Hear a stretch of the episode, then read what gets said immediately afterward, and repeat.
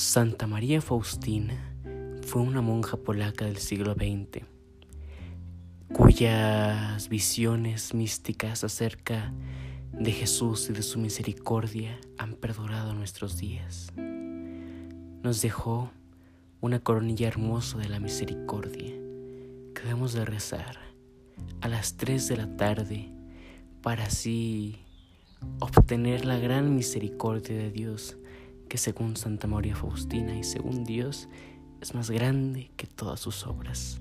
Acompáñenme a rezar esta coronilla.